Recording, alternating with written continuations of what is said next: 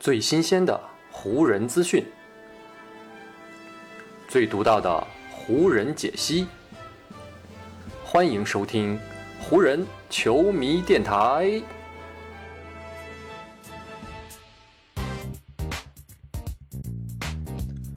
北京时间十二月十七日，欢迎各位收听全新一期的湖人总湖人球迷电台。我是各位的湖人球迷朋友戴高乐，感谢各位如约打开这一期的电台节目。在咱们这一期节目录制的当天呢，湖人队呢是并没有任何的比赛所安排。不过呢，就在北京时间的今天早上啊，还是听到了两条不是太好的消息啊，那就是湖人队的两位球员，一位呢是布拉德利啊，另外一位呢是威少。两个人呢也是因为新冠病毒的检测呈阳性，从而呢是触发了联盟的健康与安全条款。接下来客场与森林狼队的比赛啊，布拉德利和威少啊大概率是没有办法上场了。不过呢，还有一条消息啊，就是前一场比赛啊，也是因为。呃，这个触发了联盟的健康与安全条款的后卫马利克蒙克啊，是如今呢已经经过了多次的核酸检测啊，证明此前的检测呢这个阳性结果是一个假阳性。目前呢，蒙克是已经解除了隔离，可以出战下一场与森林狼队的比赛了。但是呢，这样里外里湖人先是失去了两位球员啊，又补进了一位，这样还是阵容上面还是有不小的缺陷的。而且呢，这一段时间啊，感染病毒的都是后卫线上的球员，所以呢，对于湖人队的后卫线上来说。啊，目前呢，下一场跟森林狼队的比赛来看呢，是没有塔克，也没有威少，加上呢又没有布拉德利啊，所以对于湖人队来说，后场的人手还是比较紧缺的。下一场沃格尔会安排出怎样的阵容搭配，也是呢非常值得注意的。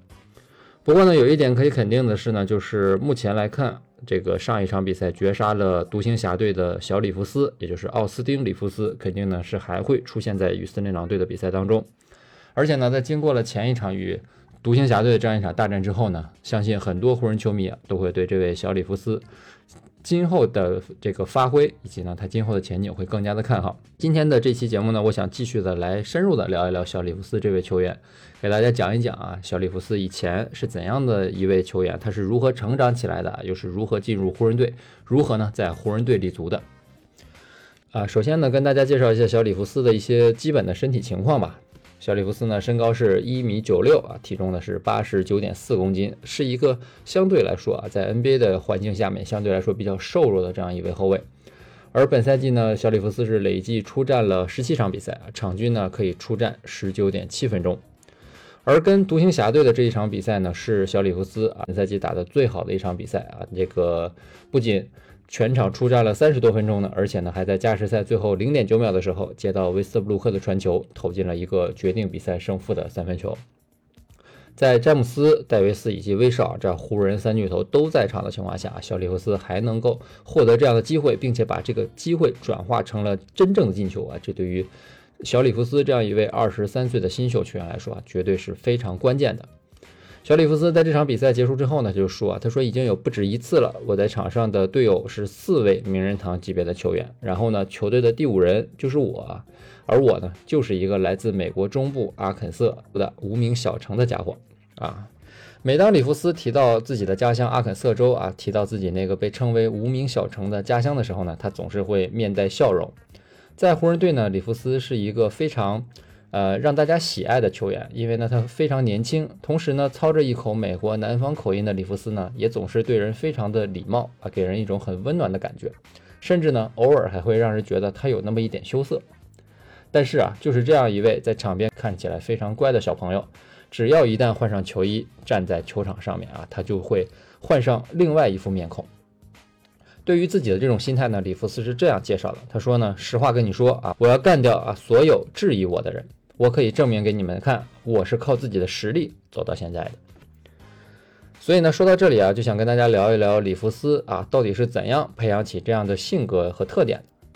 虽然说里弗斯自己打趣儿，说自己来自一个无名的小城啊，但是呢，他的家乡还是有名字的啊。这个小城呢，是阿肯色州的叫做纽瓦克的这样一座小城。而这个城市的人口呢是不足一千两百人啊，可以说是一个非常小的城市。以我们中国的这个水平来看呢，可能就是一个小村子。而在这座纽瓦克城里面的绝大多数的人呢，都是从事农业生产的啊。里弗斯的家也是如此啊，他们家有大片的农田啊，家里呢还有上百只牛。所有的这些呢，都构成了里弗斯小时候的记忆。从小到大呢，其实里弗斯跟他的很多小伙伴一样啊，都是有一个篮球的梦想。但是呢，里弗斯绝大多数的时候都觉得啊，如果想要继续打职业篮球，甚至想进入 NBA，可能呢就只是一个梦了。所以呢，里弗斯也说啊，他说打 NBA 虽然是我想要达成的目标，但是呢，我也不确定自己当时是否有这个可能性。但是呢，也正是这样的成长环境，塑造了里弗斯如今这样的性格以及他打球的风格。在很多湖人队的老将看来啊，里弗斯真的是靠自己的努力啊，迎来了如今的一切。他在场上更多的时候呢，就是带着一种蓝领的心态，在场上完成自己要完成的事情，去干一些脏活累活。而且呢，他也始终有一种不服输的心态啊，想要证明别人看走眼了。对本赛季的湖人来说啊，虽然说队内啊拥有三位超级明星，但是呢，这支球队的捏合啊始终都是有问题的。加上呢，本赛季开始之前又有很多防守尖兵先后的离开了湖人队啊，这更是让球队呢在开局阶段始终呢是非常的起伏不定。所以呢，在这样的一个背景之下啊，始终呢是以防守为己任的里弗斯，终于呢是获得了一个属于他的位置，而且呢，如今他已经在湖人队站稳了脚跟。里弗斯在场上的打球的风格啊，以及他这种拼命的作风，让很多人呢也联想起了今年夏天离开球队的卡鲁索啊。湖人队的助理教练菲尔汉迪啊，就毫不掩饰的称呼里弗斯呢是湖人队新版的卡鲁索，说他是一位自带胜利要素的新球员。说到这里呢，想给大家讲一个比较有意思的小故事啊。这个故事呢发生在今年的十月底啊，当时呢湖人队刚刚结束一场与雷霆队的比赛。在这场比赛结束的第二天，湖人队呢是照常举办了训练。这次的训练当中啊，湖人队还举办了录像课，把所有球员都召集在录像室当中啊，大家一起分析前一场比赛与雷霆队的录像。里弗斯呢就坐在了自己在后排啊最为熟悉的那个位置上面啊，主教练沃格尔呢就打开了大屏幕，然后呢开始播放前一场比赛的录像。在看到一个片段的时候呢，啊，主教练沃格尔呢把这个录像暂停了下来，把画面定格了。而这个画面上面显示的呢，就是里弗斯正在防守雷霆队的后卫吉尔吉斯亚历山大的场景。当时呢，这两位球员正在球场的右翼进行攻防。而沃格尔呢，之所以停下这个录像的画面呢，是要给大家提出一个问题。他说：“这样的一个回合，大家觉得我们应该上包夹吗？”沃格尔之所以这么问，咱们换个角度来解读一下啊，就是其实是在问啊，里弗斯他到底一个人能不能够搞定亚历山大这样一位球员？据里弗斯回忆啊，当时第一个回答沃格尔这个问题的湖人球员呢是勒布朗·詹姆斯，而且呢，詹姆斯的态度非常坚决。詹姆斯认为里弗斯一个人绝对可以防得住亚历山大，而詹姆斯这样的回答呢，也是得到了很多位湖人球员的响应。很多湖人球员都说啊，他说不用包夹，我们相信里弗斯绝对可以防得住。而里弗斯呢，在球队当中关系最好的马利克·蒙克也是呢，表达了自己的态度。蒙克回忆说啊，他说我们当时大家都说啊，绝对不需要上报价，因为呢，我们大家都很清楚一点啊，那就是里弗斯在场上是一名斗士，他绝对不会让任何人从他的身边溜过去。其实呢，在这次训练进行之前呢，里弗斯仅仅代表湖人打了四场常规赛，但是呢，就是在这四场比赛当中啊，里弗斯已经凭借自己坚毅的防守，加上呢不错的外线投射能力，在湖人队呢占据了一席之地。作为一个从俄克拉荷马大学走出来的落选新秀啊，里弗斯呢是在湖人队这样一支星光熠熠的球队当中啊，找到了属于自己的位置，而且呢，他也赢得了有意义的上场时间。还是在这次训练课上啊，就在队友们集体夸奖里弗斯的防守能力之后啊，坐在里弗斯前面的詹姆斯突然转过身来，那样的一幕呢，里弗斯直到现在还记得。他记得啊，詹姆斯盯着他的双眼。然后呢，缓缓地对他说：“啊，他说恭喜你，你赢得了一枚勋章。”里弗斯听到詹姆斯这么说之后呢，也是露出了微笑。他知道詹姆斯提及的呢是 NBA 2K 游戏当中的术语，在 2K 游戏当中啊，每当一位球员的能力达到了某个高度的时候呢，就会解锁一名徽章。而听到球队当中的老大啊对自己做出如此的评价，里弗斯呢也是从中感受到了一股力量，也是感受到了一种信赖以及尊重。而这种信赖和尊重呢，就像我前面反复提到的啊，是里弗斯靠自己的努力而换来的。咱们还是说回里弗斯的这个成长啊，里弗斯呢，虽然说生活在一座这个人口只有一千两百人的小城市，但是呢，其实他的父母啊都是阿肯色州立大学的这个篮球名将。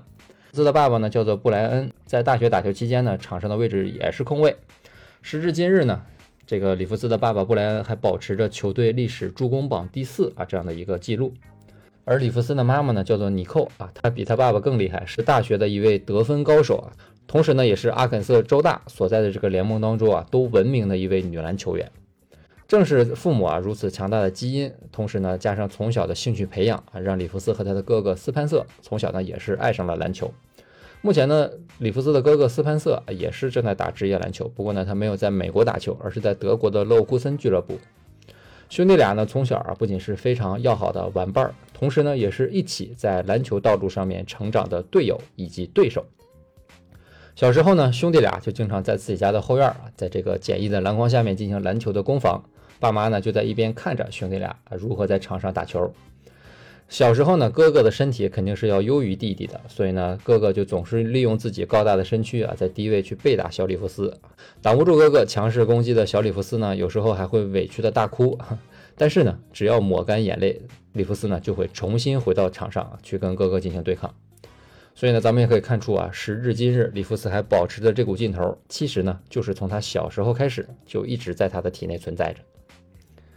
后来呢，进入到高二那年，里弗斯的肩膀还曾经受过重伤啊。他在一年的时间里面，曾经先后三次动过手术啊，来修复他这个肩膀撕裂的一段韧带。同时呢，加上肩关节还有脱臼的情况啊，里弗斯在很长一段时间里面都必须要佩戴一个厚厚的黑色的护肩来进行比赛。正是在这样的情况下，里弗斯还是依旧的坚持留在场上，而且呢。不输给任何队友的表现，他的这个坚韧的性格以及好胜心，也是从那时候开始啊，就完完整整的留在了篮球场上。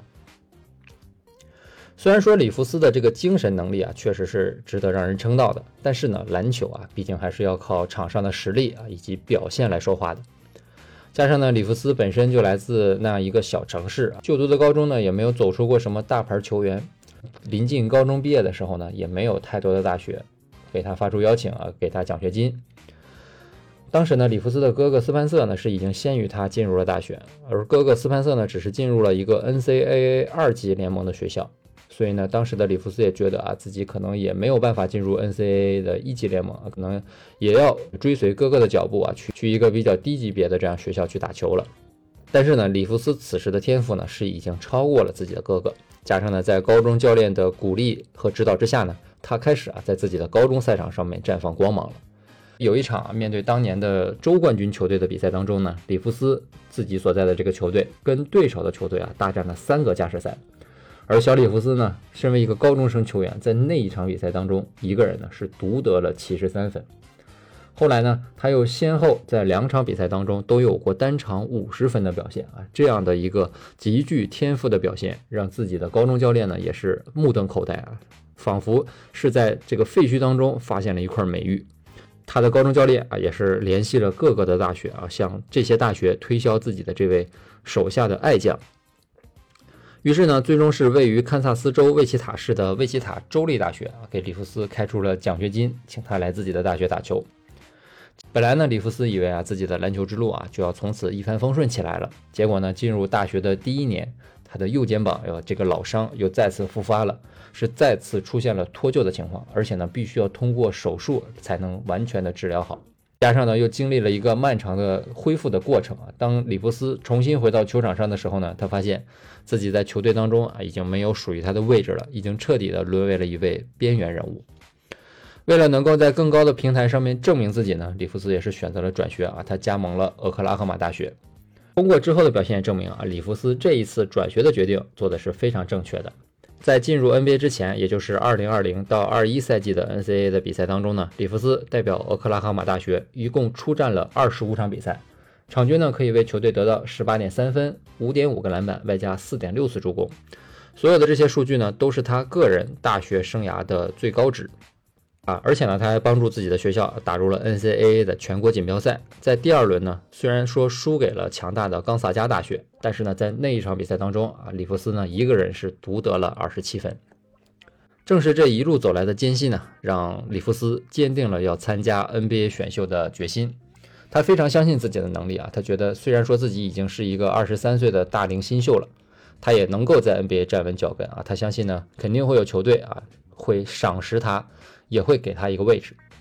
在选秀之前呢，为了能够得到更好的机会，他是先后呢为十七支 NBA 球队都进行了试训。就是在这十七支球队当中啊，湖人队表达了对里弗斯浓厚的兴趣。而里弗斯呢，他是从小呢受奶奶的影响啊，非常喜欢湖人队。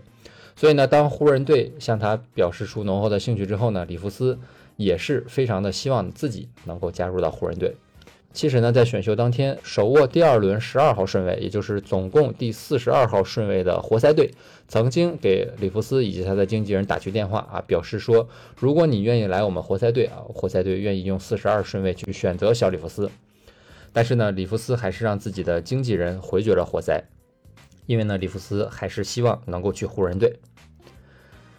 所以呢，最终湖人队是给里弗斯开出了一份双向合同啊，让他以落选秀的身份能够加入球队。而里弗斯呢，则是凭借着自己此后在夏季联赛、在季前赛以及在训练营当中的出色发挥，将自己的双向合同转化为了两年的正式合同啊，他也是终于在湖人队站稳了脚跟。从目前的情况来看啊，里弗斯在选秀当中做的这次选择呢，也是非常正确的。他也似乎呢，终于是找到了一个适合自己发展的环境。在如今的这支湖人队当中啊，马蒂克·蒙克也是来自阿肯色州的。蒙克的家乡啊，距离里弗斯的家只有差不多不到一百英里的距离啊，所以呢，他们这两位老乡之间呢，还是有很多共同点的。蒙克看到最近里弗斯打得这么好呢，他也是很为这个年轻人感到高兴。同时呢，他也觉得里弗斯和自己啊，都是阿肯色篮球的骄傲。蒙克就说啊，绝大多数的人可能都不知道阿肯色州在哪里，而他们呢，可能也不知道那里还有那么多的篮球运动员。如今呢，随着小里弗斯在湖人队站稳脚跟，并且呢，在跟独行侠队的这场比赛当中投进了那一个精彩的绝杀球，他也是让更多的人认识了他，也让更多的人认识了他这位从阿肯色州走出来的篮球运动员。好，以上呢就是本期节目的全部内容了。再次感谢各位朋友的收听啊，也谢谢你今天的时间。如果你觉得我的节目做得还不错，就请你关注和订阅我的这张专辑吧。另外呢，也希望各位能够把我的节目分享出去，让更多的人听到我们的湖人球迷电台，让更多的球迷朋友啊加入到咱们湖人球迷的大家庭当中。好，那就让我们下一场湖人队的比赛，下一期湖人球迷电台不见不散，拜拜喽。